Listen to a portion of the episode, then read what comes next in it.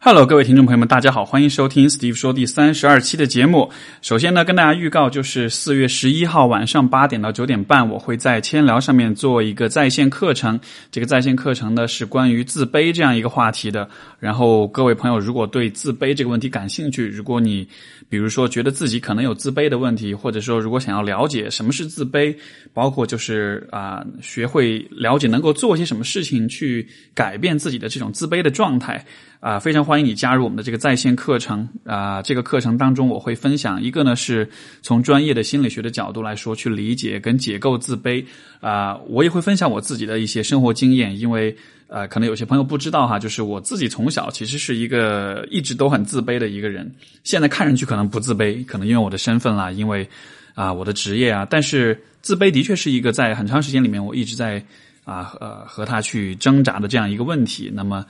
所以，因为有自己的个人的这些经验吧，所以说呢，我觉得当让我去讲自卑的时候，我觉得我感觉我可能会比单纯是讲理论的东西会更有啊更生动一些吧。另外呢，也就是会跟大家分享很多，就是关于啊怎么样去改变自卑心理的一些建议、一些方法。那这些方法也许不会立刻带来奇迹般的这种解决方案，但是啊。克服自卑是一个需要我们持续的有意识的去投入和去尝试的一个过程，因为自卑的形成，就说冰冻三尺非一日之寒嘛。自卑的形成是花了一些时间才慢慢的积累起来的，所以说要去化解掉这些东西，也是需要一些时间去慢慢的用成功的经验去替代那些不成功的经验。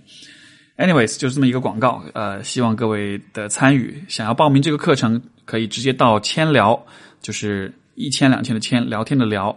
关注千聊的公众号，或者是下载千聊的 APP，然后呢，进去之后去寻找 Steve 老师的直播间，就能看到啊自卑的这个课程了。好的，那现在进入我们今天的节目。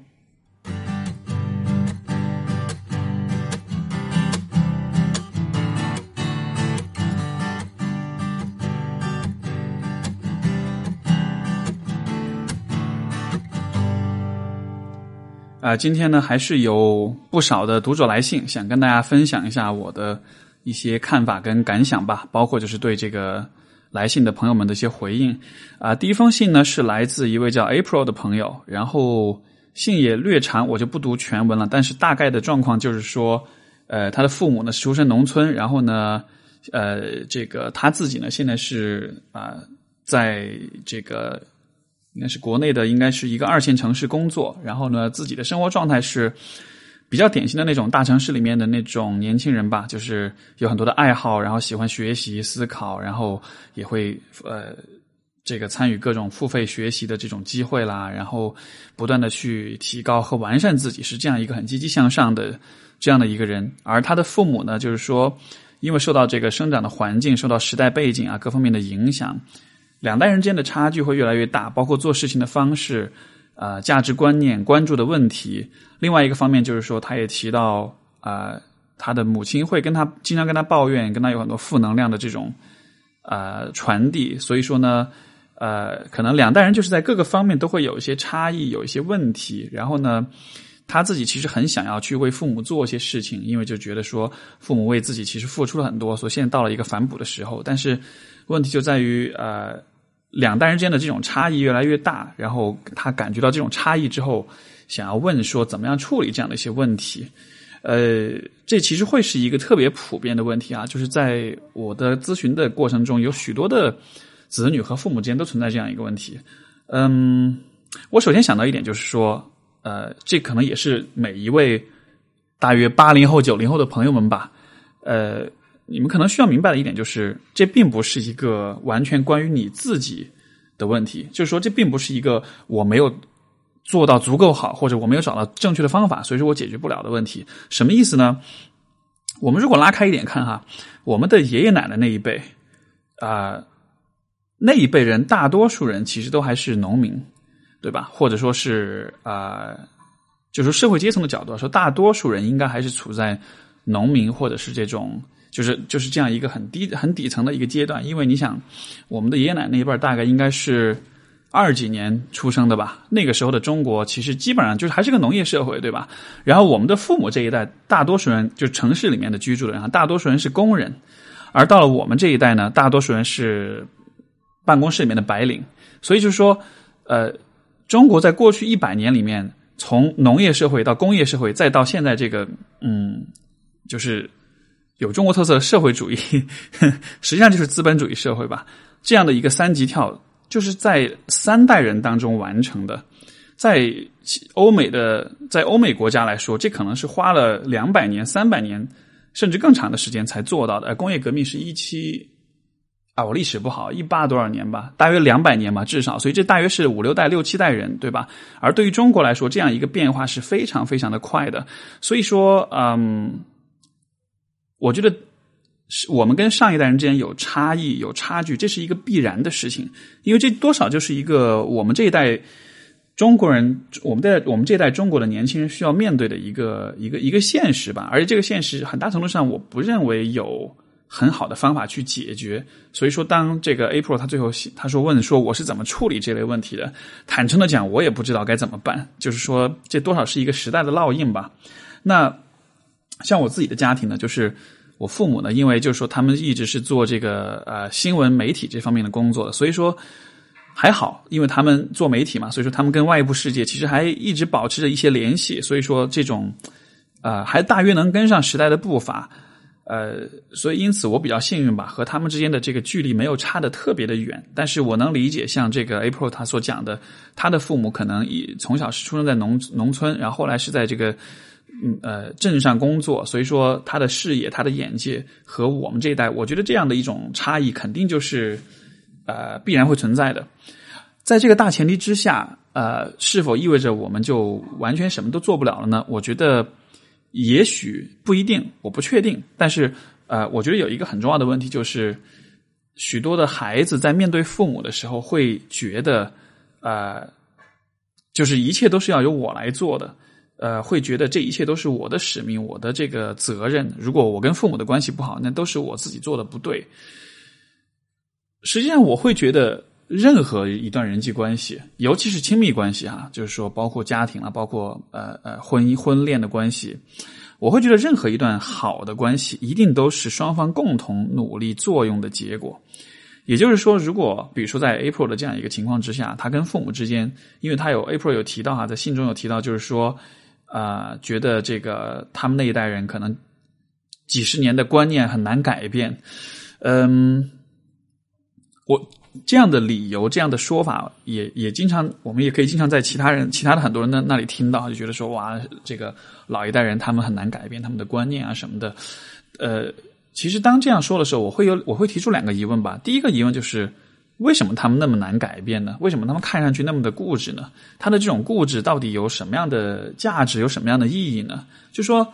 固执也是一种选择，对吧？那你做这种父母做固。做这个固执这样一种选择，它的目的是什么？它是为了达到什么？我会喜欢用这样的一种角度去解构人们的选择、人们的行为。那这个答案可能没有说是统一的，每一个父母都的固执都是因为某一个原因。所以说，我觉得这更多，这更是一个更多的是一个抛给你，包括有类似问题的朋友们，就是当你们的父母或者是你们的伴侣，当他们固执的时候，他们紧紧抓住某些东西的时候。这样做给他们带来了什么？这样做有什么好处吗？比如说，会让他们感到安全，让他们感到 in control，让他们感到呃能够是能够把握生活的，或者说让他们感到呃他们和你的关系当中，他们是啊这个呃保有自己的权威和地位的，他们对你是有威信的，他们是能够得到你的尊重的。那就这个答案可能就有很多了，因为每一个人都是不一样的，对吧？所以说，呃。就是当我们看到固执的人的时候，固执这个事情是很多人都会做的，但是每一个人做这个事情背后的动机是不一样的。所以说，当看到这样的状况的时候，我首先会想到的就是还是去尝试去解构啊，父母这一代人他们的这种现在这种行为方式跟方法，呃，它的意义是什么？它的价值是什么？这样的这种解构，解构之后，也许你能，也许不能完全去就是得到答案，说要怎么样去改变他们。但是我觉得。许多生命中的事情，如果你不不能改变的话，但至少你可以尝试去理解、去搞清楚为什么。因为我觉得，相比于无法改变的事情来说，无法理解的、不知道莫名其妙的、不知道为什么的事情，可能会至少对我来说吧，是更让我感到困扰的。所以说，这或许是第一件，就是你能够去做的事情，就是去啊，去去从父母的角度去明白他们是怎么样，他们眼中的世界是怎么样子的，他们怎么样的生活经验和现状带来了他们当下的这些选择。另外一点就是说，呃呃，刚才我所讲的，就是说，任何一段好的关系都不是一个单方面努力的结果，一定是有。两双方共同来作用的，所以说对于父母来说，我觉得他们虽然很难改变，他们虽然年纪大了，他们虽然与时代脱节，但是我觉得重要的是，他们需要去表达出他们是有意愿去尝试，去啊往中间靠的这样的一种这样一种表达。我觉得这，我觉得这一点可能是需要子女呃怎么讲呢？因为因为我是联系到我自己的家庭嘛，就是其实像我父亲，他是一个。他其实愿意做一些事情向中间靠，什么意思呢？他会愿意去尝试，比如说，呃呃，玩微信啦，玩微博啦，然后包括出去旅行啦，然后他会他会让我知道，他做这些事情，在一定程度上其实是为了能够更和我能够更贴近，能够和我有更多的共同语言。所以我觉得，呃，当然具体做什么事情，我觉得这个就是呃，这个具体情况具体分析。但是我觉得重要的是在于父母需要去表达出那样的一种意愿，就是说，即使他们做不到，即使他们没有办法真的跟上时代，真的改变他们的观念，但是我觉得至少他们应该去表达出这样的意愿来，表达出这种我虽然不能认同你，但是我愿意去聆听你，去了解你这样一种意愿，这样的意愿，我觉得。或许是能够帮助我们去克服，就是说两代人的差距是现实存在的，可能是永远都没法改变的。但是我觉得至少能看到来自父母的这样的这种姿态的话，这会是一件很好的事情。那么，可能你就会问，那我怎么样让我父母会有这样的姿态呢？这可能就需要我们去向他们去倡导，甚至是灌输这样就是这种观念，就是说。去告诉父母，也许你需要做的并不是真的要去改变你的什么，你可以不改变任何的东西。但是我很希望看到你做的是，你能够有一定的意愿，你能够向我表达出一定的意愿，愿意去聆听我，愿意去了解我，愿意去尝试着去听一些东西，去看到一些东西。这种尝试最后带来的效果可能会很有限，但是我觉得至少有这样的表达出这样的尝试的这种意愿。就是这种 intention，这种背后的这种动机，能够让我通过你的实际的行为，能够感觉到一点点这样的动机。我觉得我的感觉是，这其实对人来说是有对对这个，就是说父母跟孩子之间的关系，尤其我觉得从信任建立的角度来说，这会是很有帮助的。所以这个也许是一个你可以去向父母倡导的一件事情，就是。啊，你并不要去改变他们，你并不是希望他们去抛弃掉以前的所有的观念，而且要强行的要求他们去接受各种各样的这个新的事物。对他们来说，也许他们永远没法接受。我觉得重要的是，我们要去拿出，就是要要 show some effort，就是要让人看到一些他们的这种尝试，对吧？所以，我不知道对于 April，包括对于其他的啊类似遇到类似问题的朋友们来说，这是否是一个你们愿意去考虑的角度吧？好的，然后第二封信来自 Queenie，他说把我的文章推荐给一些朋友之后，他们说有点看不懂我的文章，呃，然后他也说他自己在阅读过程中也会有这样的感觉，就觉得说这个我的文字有点拗口，然后有点偏论文的这种风格，好像在力求理性和正确，因此这个文字的弹性和宜人性被大大的弱化了。然后他的问题是，文字风格能反映出写作人的什么心理状态？文字和人格的是怎样互是怎么互动、相互印证的？我感觉这样的问题有点像是想要去分析我的心理哈。呃，这个问题其实是我从刚刚开始做现在的工作的时候就一直在探求的这么样一个问题吧。就是说啊，因为我的写作习惯最开始呢，其实是从。大学是在养成的，因为那个时候是学在学心理学，所以说每天要做的事情就是写各种各样的论文，所以可能一开始的这个训练和写作习惯就是偏论文一些的吧。那到了后来，其实也是不断的在改，因为我的很多的读者都告诉我，你写的文章太学学院风、太拗口这样子的，所以是一个慢慢在改变的过程，慢慢在调整的过程。不过另一个方面，我觉得我又会有另外一种呃呃一种看法，就是说。因为现在你看，比如大家大家的阅读主要是来自微信公众号哈，然后前段时间看了一篇文章，叫“读太多十万加是会中毒的”，应该是《新京报》的那个微信公众号发的。啊，这个这个文章其实也揭示出了，就是现在因为各位朋友平时的阅读很多都很多都发生在这个微信公众号的推送的文章，对吧？呃，我觉得这个文章它主要想表达的意思，也包括其实我对于写作，就是也也也也是我对于写作想要一直持有的一种观点，就是说，写作的意图到底是什么？啊，在曾经通过报纸、杂志这种普传统平面媒体和今天的啊新媒体、今天的这种自媒体其实是不一样的。呃，区别就是在于，曾经大家对于这个一篇文章的可信度或者是权威性的这种评价，主要是来自于这个发刊刊发的机构，对吧？比如说，我买一个呃杂志，我买一个报纸。它上面的文章是否靠谱啊？我是否愿意相信？我是否认可？我首先要先认可这个这个杂志或这个报纸这个机构本身，因为它是一个我认可这样一份杂志或者报纸，所以说他读的文章我才认为，啊，我愿意去听，愿意去相信，愿意去尝试或者去认同。但是在现在的我们的自媒体的时代，其实人们是怎么样去评价一个文章是否靠谱的呢？我们很多时候其实是会看转发数，我们是会看是否有十万加，对吧？我们是会看一个文章是否很火，那种很火的文章，大家就会觉得也许是很有道理的。可是这就是问题所在，这也是那个读十万加会中毒的一个文章，他想要表达一个核心的观点，就是说我们对于观点、对于文字、对于思想的这种认可度。其实是不应该建立在所谓的十万加、所谓的很火或者转发很多的这样的一个基础之上的，因为好的观点不一定能够被有很多的转发，坏的观点有的时候反而有可能会被传播的很多，对吧？那么，呃，我从我自己的写作的角度来说，就是说，为了传播而写作和为了啊，我们说传递知识或者是创造。社会价值，或者是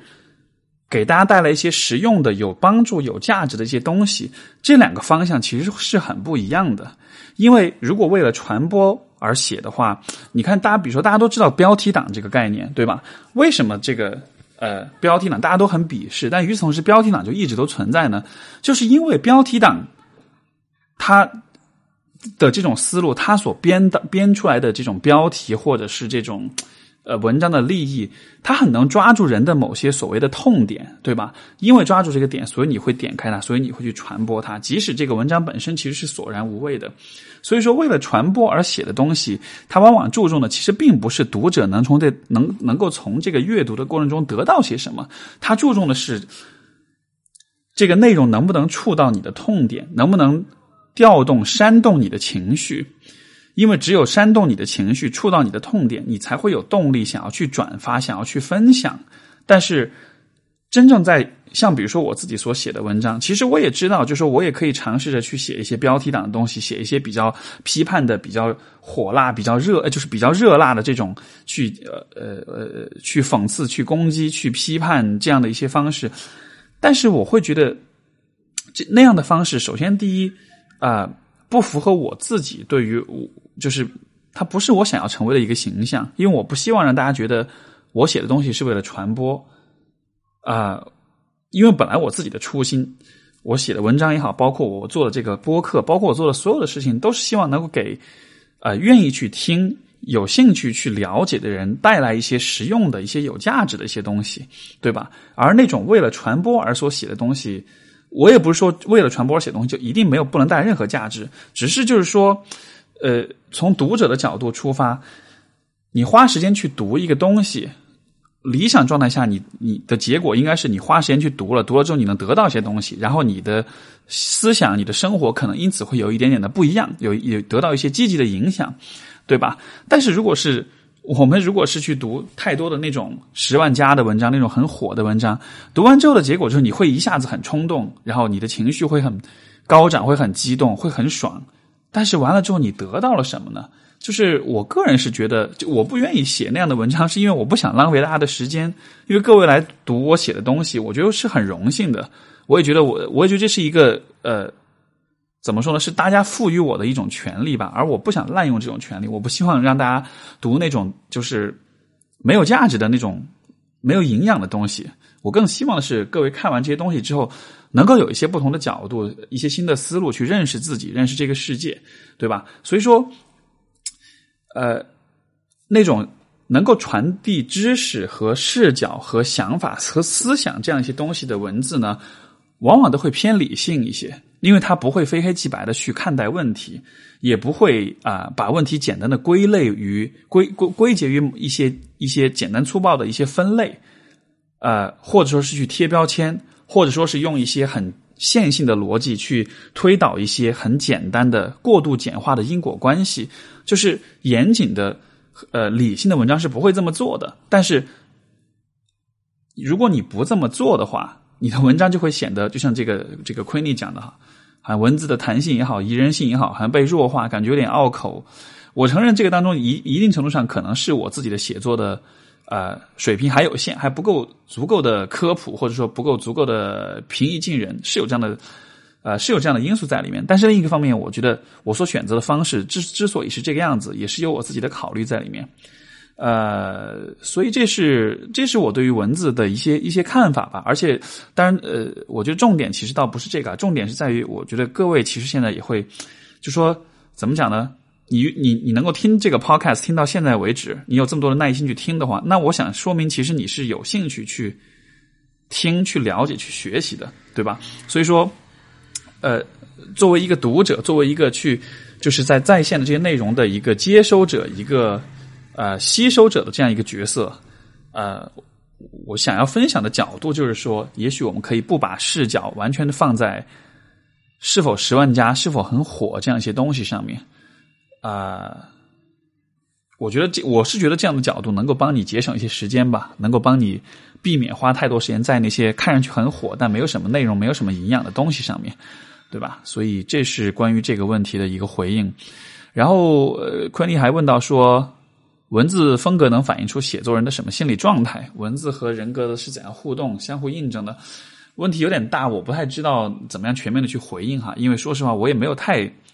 反思过，也许这个问题我先留在这儿，我会有所反思。我我因为的确没有太多的想过这个，不过就是我能讲的，就是我在写的时候，我在写作的时候，其实我的内心是很平静的，而且是处于一种思考的状态。然后我不知道你们会不会有这样的体验哈，就是我我跟自己独处的时候，我会经常跟自己讲话，有的时候是在脑海里讲话，有的时候是我是真的会讲，就是一个人自言自语这样的。如果你在大街上看到我的话，你有的时候你可能觉得可能会觉得我有点神经病哈，就自言自语的。但就是我会觉得和自己对话是一个很有趣的、很好玩的一个过程。呃，不管是呃脑海里还是说嘴巴上讲出来，然后这种对话的过程其实也是在思考。这其实也是为什么我特别喜欢对话，不管是跟自己对话还是跟别人对话，对话的过程也是思考的过程，而思考的结果就是能够产生一些新的东西出来。所以说。我在写文章的时候，其实也是想把这样一个过程分享给读者，就是说，我其实不是在告诉你结论是什么，我其实是在把我的思考过程，把我的这个呃展现出来，然后带着你一起去思考。完了之后，我也不会给你很绝对的结论，我只是给你留下一些问题，一些开放式的一些结结局，由你自己去去得出适合你自己个人情况的这样一些结论。所以，这是我在写作的时候所有的一些。嗯，出发点或者是一些心态吧。然后，如果有些朋友觉得绕拗口看不懂啊，或者什么，嗯，很抱歉，很遗憾，这个我可能也没有办法，就是顾及到每一个人的这种喜好或者是这个呃品味，对吧？所以说会有这样的状况发生呢，就也也也是没有办法的吧。但是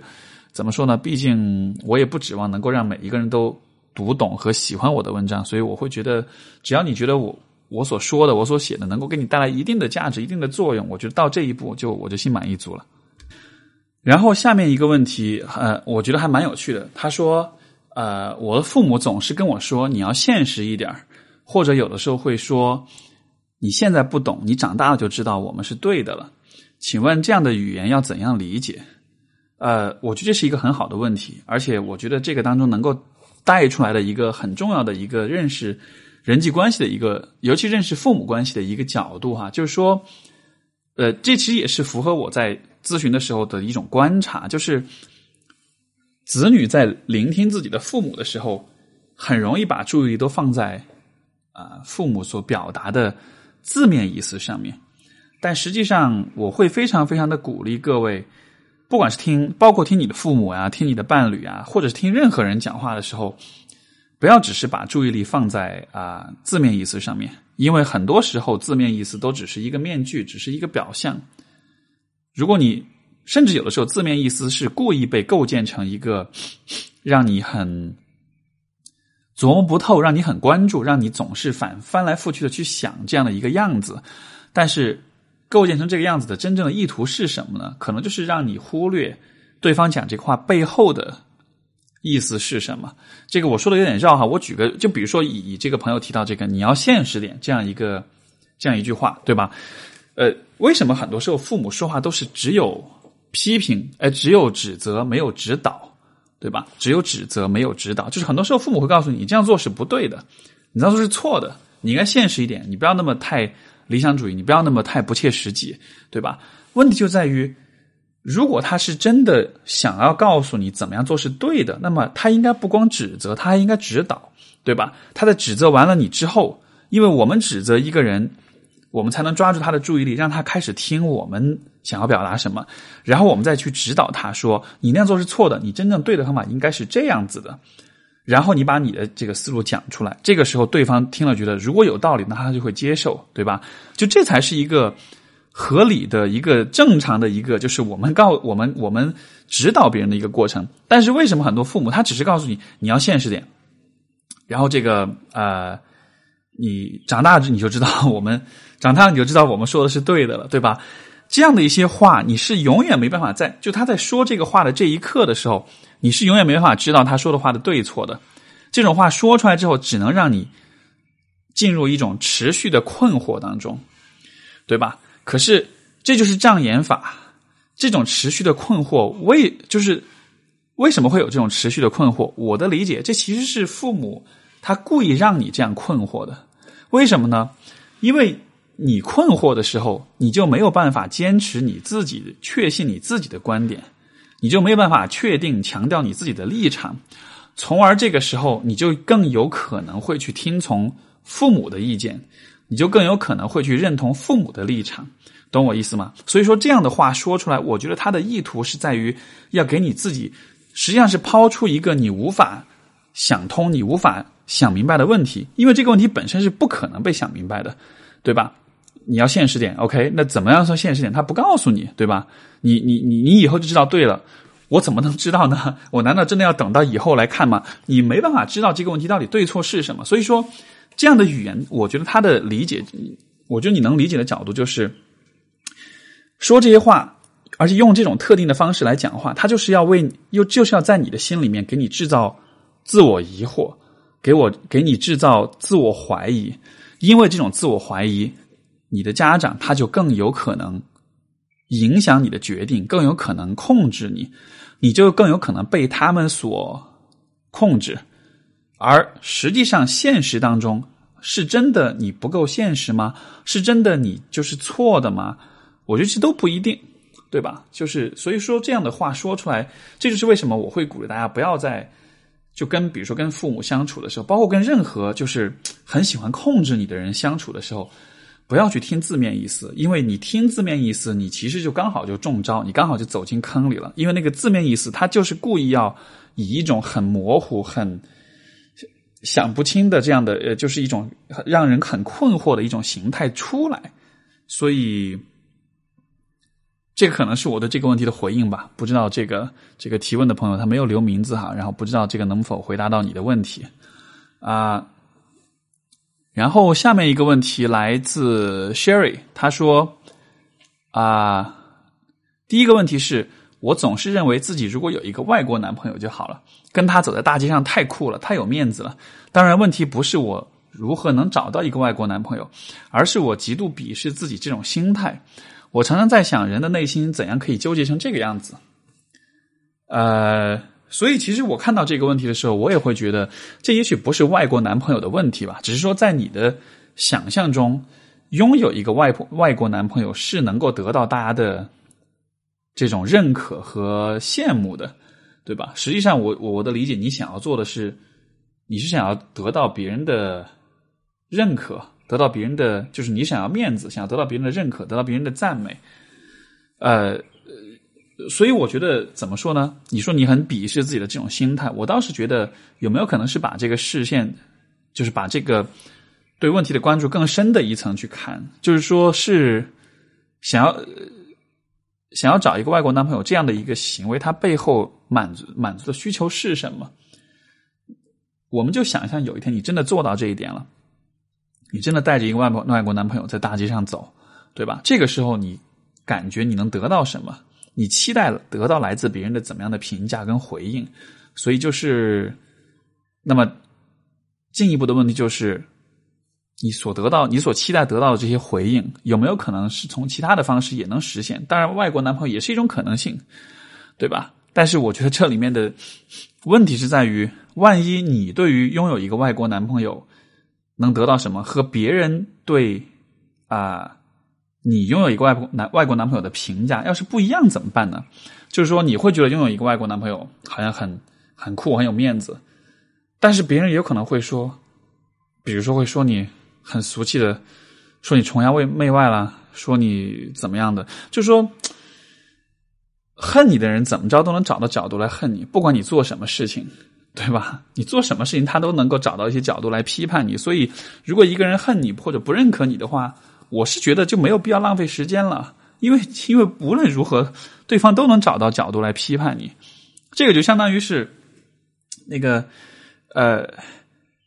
有的时候我在网上哈，比如说微博啊，或者是微信上面会发表一些言论呀、观点啊，然后有的时候就会招来一些人骂，而且那种骂不是那种建设性的批判，而是就是喷你，就是喷子，你知道吧？我从。大学时代那个时候去，我们那个在加拿大的时候，学生会就是有那个论坛，那个时候流行玩 BBS，有论坛，然后就在论坛上，有的时候我们就经常会因为这问题争论起来。然后呢，有些问题的争论大家可能是比较理性的，有些问题就纯粹是喷。有些人注册个马甲小号，或者有一些潜水的人就就出来喷你。然后那个时候我就会特别认真，我就觉得哎呦被喷了，我不行，我一定要出这口气，我一定要这个反驳回去。但是后来慢慢的，我就会发现，那些喷你的人，他其实并没有兴趣真的去听你、去了解你、去知道你在说些什么，他就是只想攻击你而已。包括现在，包括就前两天，我那个有一个也是转了一个微博，表达一些观点，然后在原原原帖下面就有人在喷啊，就说什么你这种什么，你这种样子还配做心理咨询师什么什么，然后我就觉得，就是我说的话和你的这个表达有任何的关联吗？然后，好感兴趣的朋友可以去看一下啊，是关于抽烟的一条微博的。然后，反正我看完我就挺可笑，我就觉得这些人是是就，anyways，反正就是，但是遇到这样的状况的时候，其实我我现在就完全不回，我就完全忽略。就我看到这个评论，如果我认定他是在喷我的话，我压根就会不会去往脑子里面过，因为我知道你其实要去解释或者怎么样也好，对方并没有准备好真的去听你在讲什么。因为对他来说，他喷你这件事情本身就不是一个理性的事情，对吧？也许就是不爽，就是想找点人来骂，或者是我不知道是什么原因吧。反正总之就只是想发泄一下。所以说，呃，回到这个 Sherry 的这个问题上面，我就会觉得，是否是因为你在生活中很渴望得到某些人的认可，但是一直得不到，所以说你会想出用找外国男朋友这样的一种你认为可能是很有说服力的方式来。啊，来反转这个不被认可的场面。但是我的问题就在于，如果如果你渴望得到了，如果你渴望得到某些人的认可，而那些人本身就是讨厌你的，就是恨你的，我会担心你就算做到这件事情了，也也有可能认可，也有可能是得不到你所期待的那种认可的，对吧？那个英文里面有一句话叫 “haters gonna hate”，这个有点，这个话有点就是街头哈，就是那种老黑那种黑人喜欢说 “haters gonna hate”，然后就是说。恨你的人就永远都会恨你，我觉得比较适用于这个状况哈。然后啊，Siri 后面也提到第二个问题，说他觉得在大四以后，自己经常会啊，大约在大四二十二岁以后吧，我经常会有种自己生活在梦境当中的感觉，就是突然觉得自己所在的场景、所做的事情都是极不极其不真实，就像做梦一样。以前听“人生如梦”就是一个简单的词语，而今而如今真的人生如梦。然后我不知道。这个感觉对不对？然后是怎么回事这样一个状况？呃，因为你给我提供的信息比较少，我不太确定哈。但是我基于以前会有过的一些案例，做一些呃不那么靠谱的推测，我会觉得，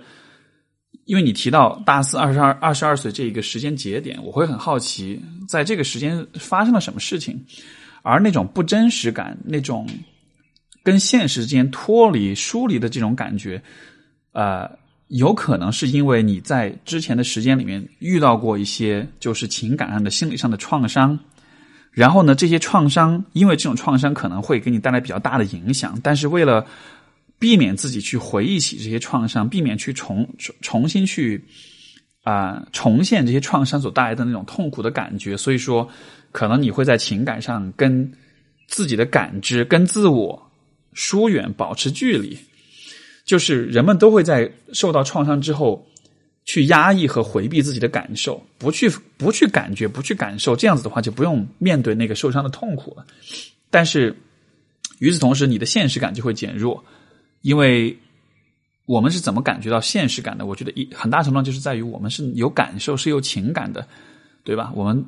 在接触到不同的人和事的时候，会有情绪的反应。这种情绪反应让我们明白，我们让我们感到有那种现实感、那种真实感。所以，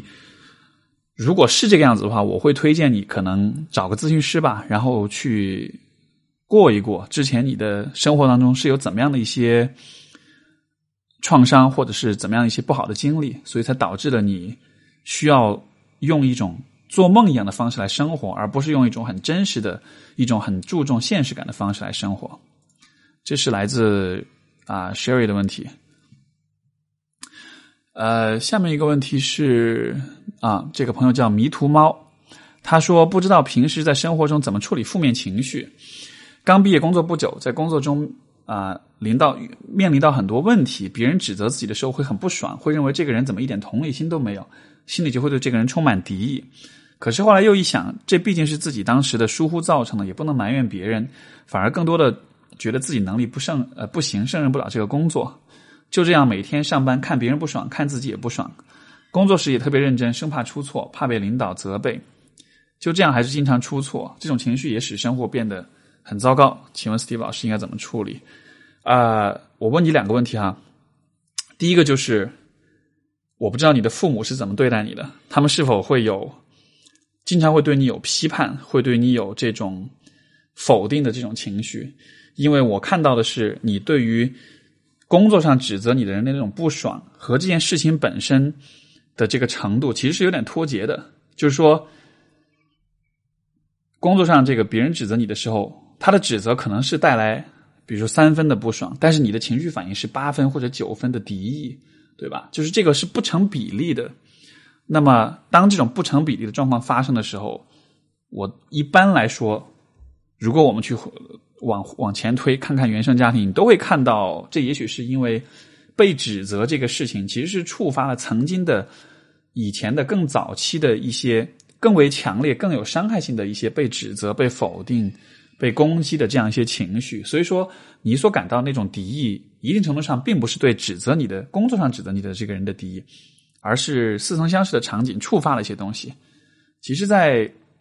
心理咨询里面的这个，我们会有移情这样一个概念，它其实也是同样的道理。就咨询师说的有些话，其实并也许并没有那么的触，就是伤害到你，但是因为似曾相识，因为场景或者是因为关系的似曾相识，会触发你曾经的一些更强烈的情绪。所以说我看到你的描述，我的第一反应就是这个，就是有没有可能这其实来自更早些时候的一些情绪。嗯，如果是这样子的话，还是同样的回应，找找咨询师，因为这样的问题，我觉得更好的方式是在一个比较啊 focused、比较关注的，就是比较专注的、比较严谨的、比较科学的一个环境之下去探讨，然后这样子的话，也许能够帮助你去挖掘到，就是嗯问题的根源吧。然后啊，你有说到说会。反过来又会来指责你自己，就会觉得好像是自己能力不行，不能胜任这样一个工作。我觉得会有这样的状况，也许也是因为，就是这个其实就要看你怎么看待指责或者是批评这样一个东西。我个人认为，比较理性的看待指责的方法，其实是把它看作是一种，嗯，叫做 corrective feedback，就说是一种纠正性的、纠错性的一种反馈，来自别人的批评跟指责。呃，当然，这种我说的这种指责是不是那种攻击性的、恶带有恶意的指责，而是一种建设性的批判。这样的批判其实是一种纠正性的反馈，意思就在在于这样的指责，它其实能够帮助你去。做正确的事情，找到自己的不足，然后去改进自己，去提高自己。所以说，如果你能够对别人的这种呃纠正性的这种反馈，能够带着一种接纳的心态去看、去面对的话，其实你能够从别人的反馈那里学到很多东西，你会因此而成长，而而有更好的发展，对吧？但是有可能，比如说在这个迷途猫的这个案案例当中，有可能因为呃。你曾经所遇到过的一些对你的指责，可能不单纯只是一个具有建设性的、纠正性的这样一种指责，有可能是它本身带着攻击性，带着一些其他的恶意在里面，比如说来自父母的这种打压这样子的。所以说，当你在后来的生活当中再去面对到啊别人给你的批判的时候，你会更多的把注意力放在这个攻击你的部分上面。你会更多的看到他有没有，他是这么做，他这么说是不是在攻击我？从而你的注意力更多的就是放在我要怎么去保护我自己上面，而不是放在我从这个人的话当中能够学到些什么，能够看到些什么。那这样一个问题，也许不能一下子就能扭转过来，因为它有可能跟前以往的经历、以往的这个就是说生活经验有关系。但是至少在当下，我觉得你立刻能做的事情是，当你被别人批判的时候。你或许可以问问看你自己，因为你首先想的肯定是他是不是在攻击我，对吧？我觉得如果你能够把这个问题转换一下，你把它变为我从这个人说的话里面能够得到什么，能够学到什么，有没有不同的角度来看待他对我说的这些话？如果你能就是在那一瞬间你能转念，能够把这样的问题先先尝试回答这样的问题，而不是去回答他是不是在攻击我这样一个问题，我觉得至少你。是有所得的，因为，呃，我指的是工工作当中啊，就在工作当中这样一些反馈，它一定都是和你的表现和你的行为是有一定的关联的。所以说，我觉得它当中的价值不要因此而错过，这样并不划算。下面一封信来自啊一位姓周的女孩，因为你写了全名，我就不说你的全名了哈，我只是说下你的姓。然后，呃，她有这样的两个问题。一个是他说，我觉得向别人谈及自己的感受是一件困难的事情，也让别人误以为我总是很淡定，包括对亲密的家人也是如此。比如，当我面对的是从小到大的爷爷奶奶，如果和他们视频聊天的时候有其他人在场，我会非常不自在，也难以向他们表达情感。相反，他们会觉得气愤，说我的态度为何如此冷淡。那我看到这个问题的时候，呃，职业习惯呢是把我带向。原生家庭成长经历这样一些理解这个问题的方向。不过，呃，因为刚才一直用这样的套路哈，所以我现在换一下好了，就是我分享一点个人的经经历就是了。就是说到呃，表达谈及感受是很困难的事情，你知道吗？其实每个人都会这样。呃，我我自己也会有这样的问题。以前在亲密关系，因为我在和父母的关系里面，其实我就很少去表达情感，就至少在小时候来说。可能表达过程中受阻，或者是有一些不好的一些回忆，whatever，反正总之就是，这一直以来就不是一个我习惯做的事情。但是呃，成年之后，其实尤其是在自己的亲密关系里面的时候，我其实会刻意的去训练自己。很多时候，我其实会有点故意逼着自己去表述自己的一些感受，尤其是在那种嗯，比如当一个状况有点敏感。当比如说对方做了一些什么事情让我有点不开心的时候，像比如说有的时候你你呃你跟你的伴侣坐在一块儿，对吧？然后其实你是期待两个人坐在这么一个安静的地方吃着饭，然后可以聊聊一些东西，可以两个人有一些比较认真的对话，但是对方就一直拿着手机在那玩儿。这样的情况下，其实你心里面就会不爽，对吧？我我心里面就会不爽，但是呢，按照我以前的习惯，我可能就忍了。然后，而且尤其有另外一个现象就是。很多时候，我们看到别人在玩手机，我心里面会有点不爽，就觉得我本来想跟你聊天，你不跟我聊，那种不爽起来之后，我们又想逃，我们又怕那种不爽，我们想逃避那种不爽，所以我们怎么去逃避那种感觉呢？就是我们自己开始玩手机，因为你玩手机其实就是一个让你分心的一件事情，对吧？你拿起自己的手机的时候，你就忘掉了之前对方忽视你的那种不爽，从而你就可以不被那种不爽的感觉所困扰。但这样的结果其实是两个人就真的就失去了一次好好谈话、好好交流的一次机会。所以说我我我会有意识的去训练自己，就说呃在。情感上感到不舒服，感到有一些相对负面的、相对相对消消极的情绪产生的时候，我会故意就是逼着自己去尝试说出来。一开始我可能会用很委婉的方式去讲，但是慢慢慢慢的，我就会发现我可以越来越直接、越来越坦诚的去表达自己的想法。比如说这个玩手机这件事情，我就会告诉对方：“你能不能别玩手机了？我其实挺想和你聊聊天的。然后你老玩手机，我我会觉得有点不开心。”呃，你听了，你可能觉得哇，你这样说不会引起冲突啊、矛盾吗？是有可能，但是问题就在于，情感表达这件事情本身就是需要冒险的，因为你是表达你的情感之后，有些人愿意回应，有些人不愿意回应，有些人会尊重你，有些人不会尊重你，对吧？可是这这恰恰就是重点，就是如果你不表达的话，你就没有办法区分什么人愿意。啊，去重视、去尊重你的感受，什么人不会？从而的话，你就没办法区分什么样的人和你的情感是真情实感，什么样的人和你的情感是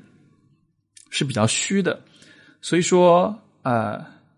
这个又再扯远一点，就扯到安全感的问题。呃，一般来说，很多缺乏安全感的人，他们的一个普遍的做法就是不表达自己的情感，因为觉得啊，我很没有安全感，所以我不敢表达自己。可是，正是因为你不敢表达自己，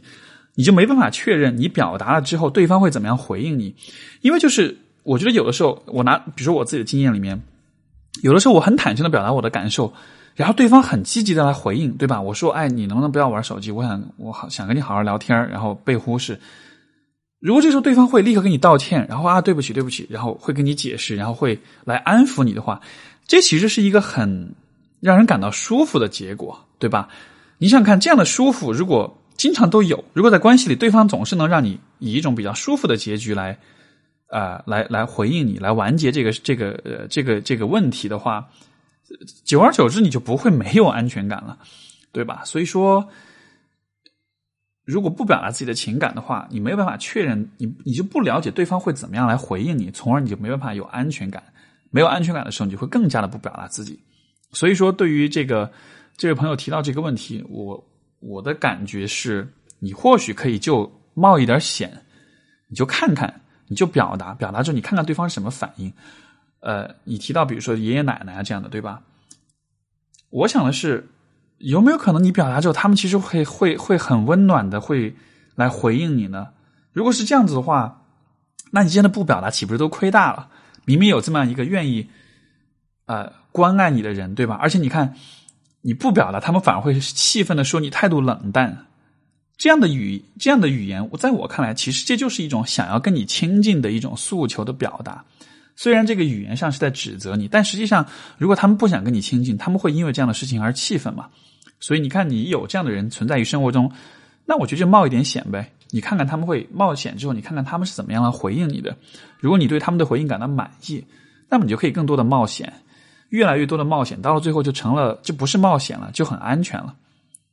然后啊，这位朋友提的第二个问题是，我觉得自己不太擅长表达。我有个朋友比较，他比较善于表达，但我常常会感到我们的关系是不对等的，感觉他有什么需求都会和我讲，但当我有什么需求的时候，往往不会向他求助。其实这还是刚才所说的，跟这个表不表达是同样一个道理，就是说，你不向他求助，你就没有办法知道他是否愿意去回应你的求助。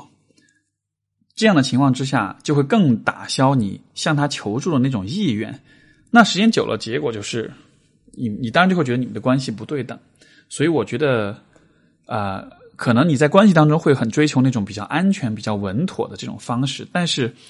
我其实会很鼓励你，也鼓励每一个听众吧，就是在你的人际关系当中，适当的可以冒一点险。呃，冒险并不是坏事情，尤其在人际关系里面，有的时候冒险其实能带来一些很好的结果。像比如说，我们看到电影里面两个人邂逅了之后，那种鼓起勇气决定搭话的那那种时刻，那就是冒险，对吧？所以，嗯，如果我们用很安全的方式和别人相处，我们可能会避免很多的矛盾冲突、风险。但与此同时，我们可能也会错过很多东西。那这个就看每一个人对于风险的心理承受有多大了吧。对于我来说，我是一个相对比较愿意去冒险的人，所以说，你也可以问问看你自己，对于你来说，你愿意冒多大的险？你愿意从人际关系当中的冒险里面得到多大的回应和好处？好的，那今天我们的这个回读者信就先到这里了。这个各位提的问题也是蛮有意思的哈，然后也希望各位朋友，如果你有更多的一些疑问，也可以都跟我发过来啊。很多的问题呢是情感啦、心理啦这个方面，我会很乐意去解答啊。不过这样的一些问题，我建议各位不要写的特别长，因为我收到一两封邮件，写了可能将近有一千字吧。这样的问题我可能没有办法回答你，所以我鼓励你就其实你提问的方式，我觉得一定程度上也是很值得你去反思的。就是说，有的时候你提了正确的问题，你才能得到答案；你得不到答案，有可能是因为你没有用正没有提正确的问题，对吧？啊，另外呢，也是各位如果有其他方面的，就不一定是心理学这个领域的吧，任何的问题想要发给我，想要让我在节目当中回应啊，发送邮件到 a s k s t e v e at 幺二六点 com，邮件地址等一下大家也可以在节目的这个呃简介栏里面我也会写出来哈。然后下星期我会请一位嘉宾，这位嘉宾非常的聪明，智商非常的高，读书也读的非常的多。我很期待和他的对话，然后我们就下个星期再见啦！啊，下下周对，下个星期三我会更新下一期的节目，好吧？那先到这里啦，祝各位一周愉快，再见，拜拜。